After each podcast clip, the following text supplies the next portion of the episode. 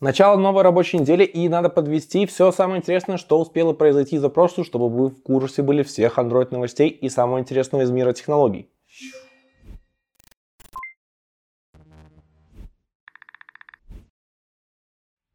Вышла вторая Developer Preview Android 14. Первое самое важное изменение, которое появилось сейчас, это частичный доступ к галерее. То есть теперь пользователь сможет вам давать доступ не ко всем фото и видео, которые у него сохранены, а только к тем, которым он выберет самостоятельно. Чтобы полноценно работать с этой функцией, придется добавить новый permission, который normal, его запрашивать в ртайме не придется, но вы сможете, соответственно, проверять, выдан он вам, не выдан и каким доступом вообще пользователь вам разрешил пользоваться.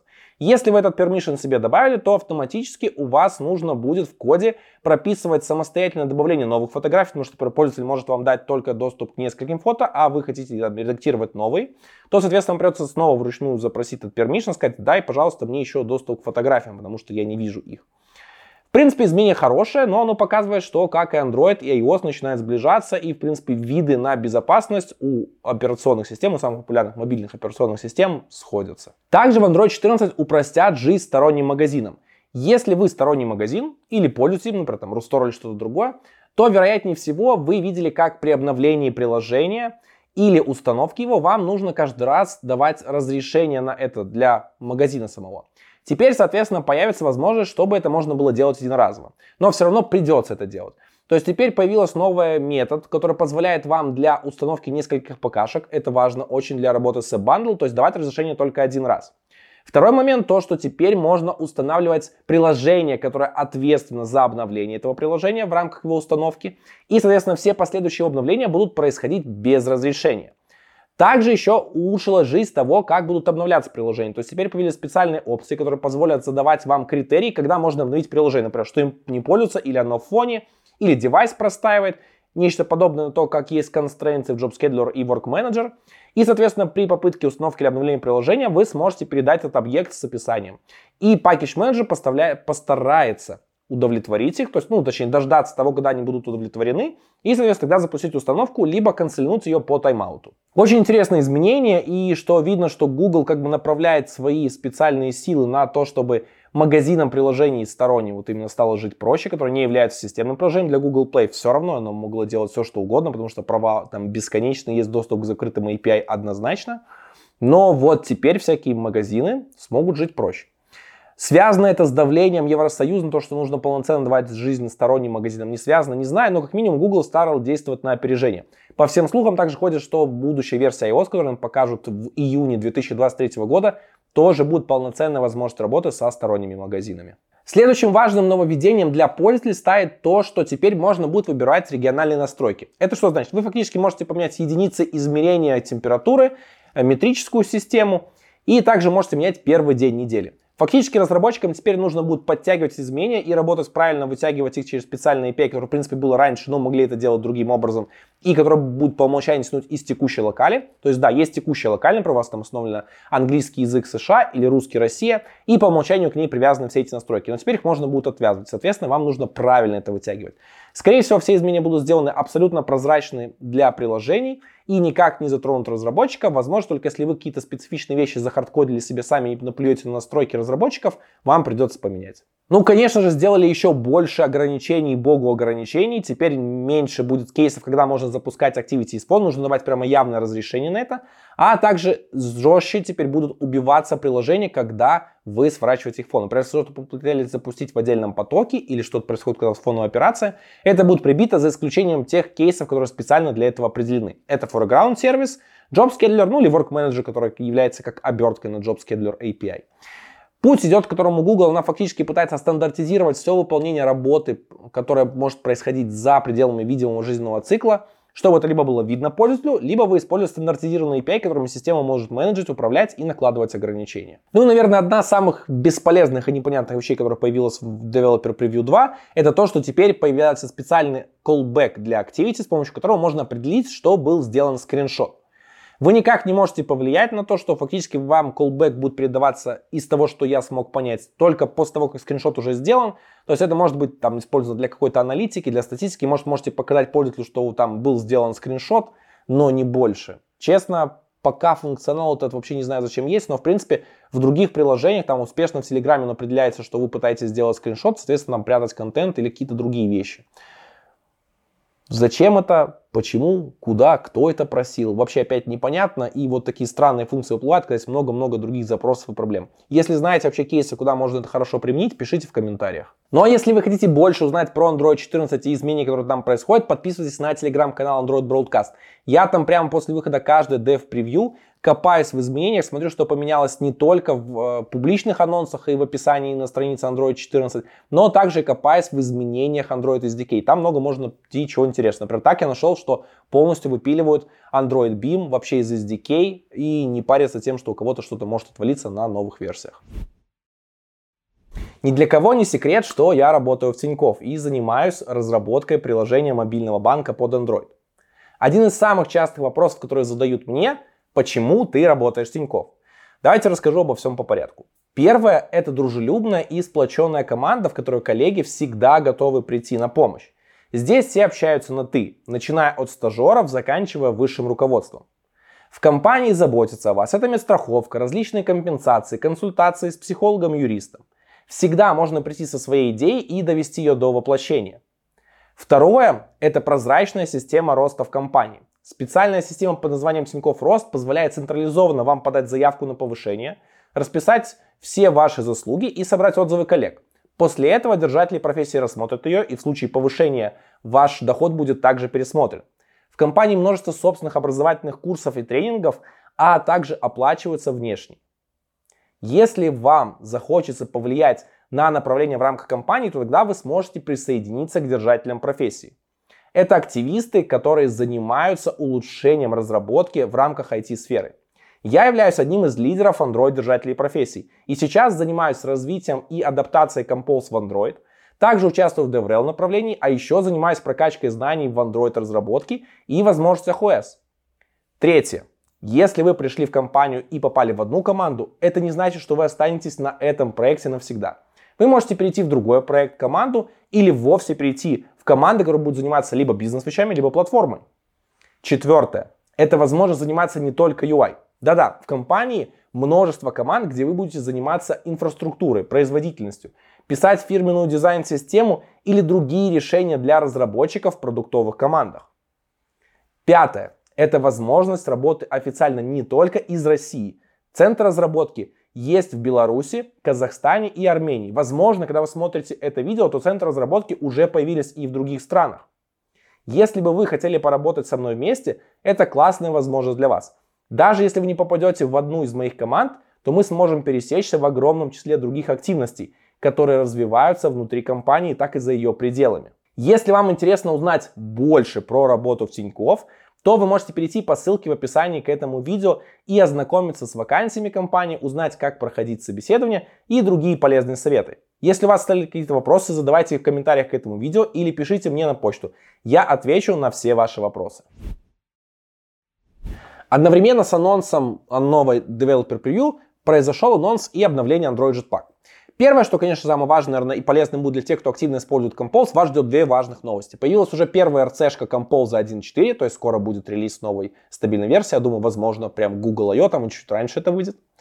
Также еще он, именно Recycler View, стал лучше работать с Compose. Если вы интегрите Compose внутрь э, скрочего списка, да, многие так делают, потому что lazy list performance или возможности их не устраивает, то теперь все это будет работать шустрее, понятней и прозрачнее для механизма композа.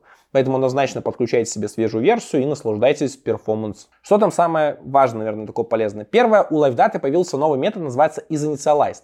Он позволяет вообще проверить, а было ли задано хотя бы одно значение туда, потому что по умолчанию там всегда возвращается null, и если вы фактически тоже засетаете null, то, соответственно, вы не поймете, было значение или не было. Теперь это можно понять. Также появился стабильный Collect Estate with Lifecycle для Compose. То есть теперь можно лучше собирать вот как раз-то лайфдаты, все это понятнее становится и прозрачнее.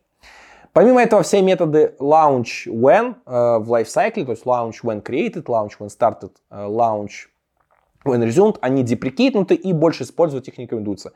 На замену им пришел как раз-то вот всякие collectAsState и вот эти вот новые современные методы, например, там repeatOnLifecycle, и всякие другие штуки, которые правильно сочетаются с жизненным циклом и аналогичны тому, как происходит подписка на LiveData у, чтобы все это могло работать корректно. А, также большой пласт был сделан в рамках миграции lifecycle библиотек на Kotlin. Да, переписывают их постепенно, класс за классом, довольно много было чего сделано. Я думаю, все это идет тенденцией того, что Jetpack будут опять же делать мультиплатформенным, и, соответственно, lifecycle библиотеки тоже станут независимыми, и будет больше возможности переносить Compose между Android и iOS. Хм. Совсем скоро состоится Kotlin Conf, я думаю, мы там услышим много интересных анонсов. Вполне возможно, мы услышим вообще первые официальные э, вести со сцены от официальных лид JetBrains про Compose iOS и его будущее. Разработчик из Sun попробовал мигрировать с Dagger на Yatagan. Yatagan это такой э, light Dagger DI, вот подобный, даже подобный именно, потому что не совсем Dagger, не все возможности есть, то есть выкинуто много чего, хотя большей части ничего важного не выкинуто, но есть часть определенных вещей, которые приходится делать руками, потому что, соответственно, э, в Dagger, то есть так можно было сделать, потому что он не был привязан к рефлексии, а Yatagan умеет работать через CAPT, KSP и через рефлексию, что очень полезно для разработчиков. Так вот, э, он, соответственно, перевел проект полностью, написал опыт свой и провел перформанс-тесты. В итоге результаты принципе, не такие уж и впечатляющие, но, наверное, для кого-то будут очень большими.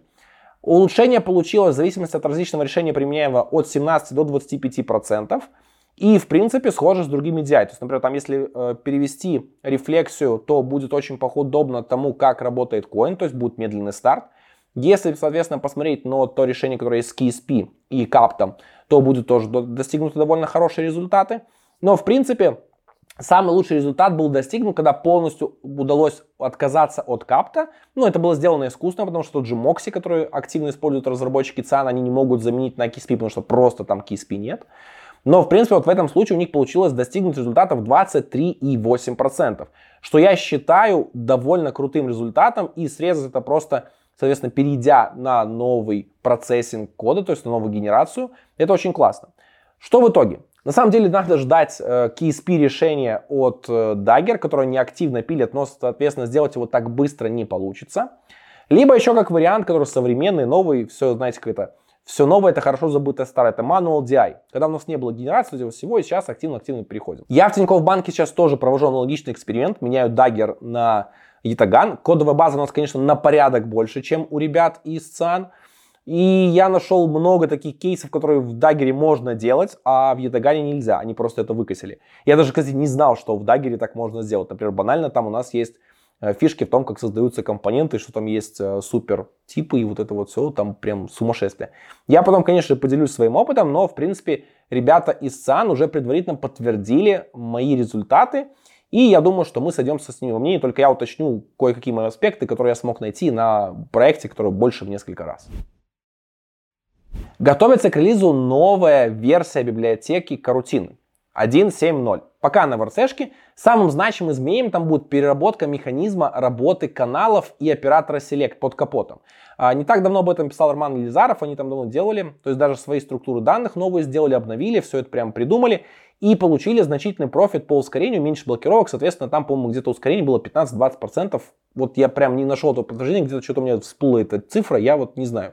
Возможно, я и не прав. Но, в принципе, ускорение будет. Я надеюсь, что будет еще не повышение, как минимум, потребления ресурсов памяти. И, в принципе, все будет самым основным. Также произошло улучшение для Kotlin Native. Например, там появится теперь диспатчер I.O. И также будет удалена поддержка старой memory модели в Kotlin Native.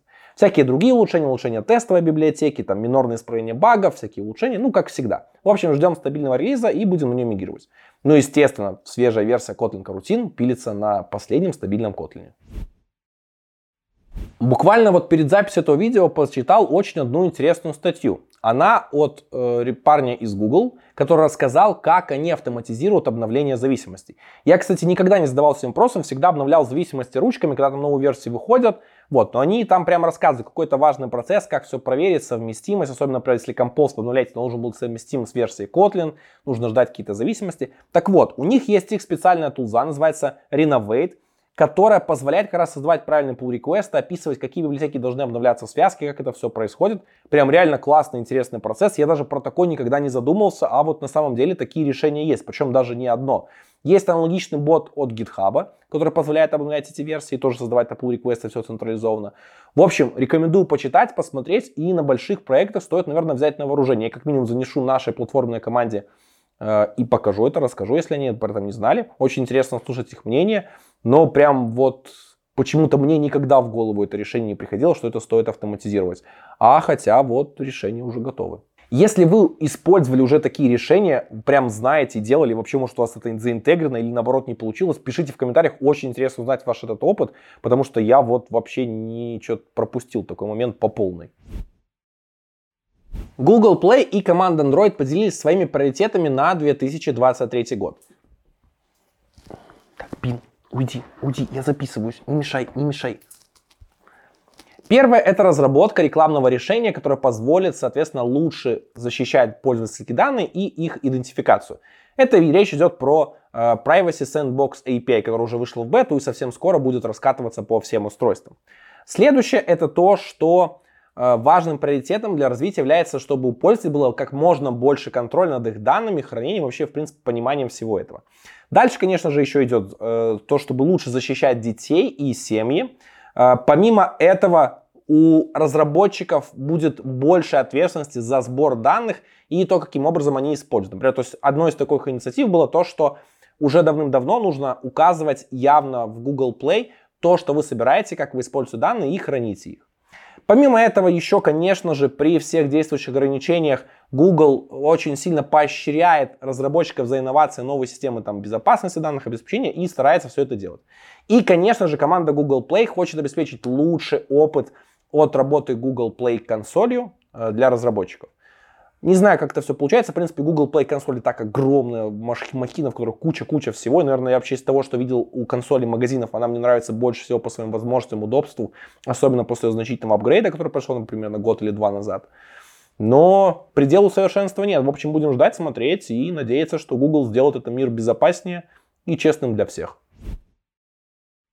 Было анонсировано Google I.O., которое пройдет 10 мая 2023 года. Конечно, там будет несколько дней, все это будет офлайн в Сан-Франциско, классно, ну и будет онлайн-трансляция, ну по традиции. В общем, эту онлайн-трансляцию я буду рестримить и комментировать на Бусти. Почему на Бусти? Во-первых, потому что если я буду делать на YouTube, меня забанят.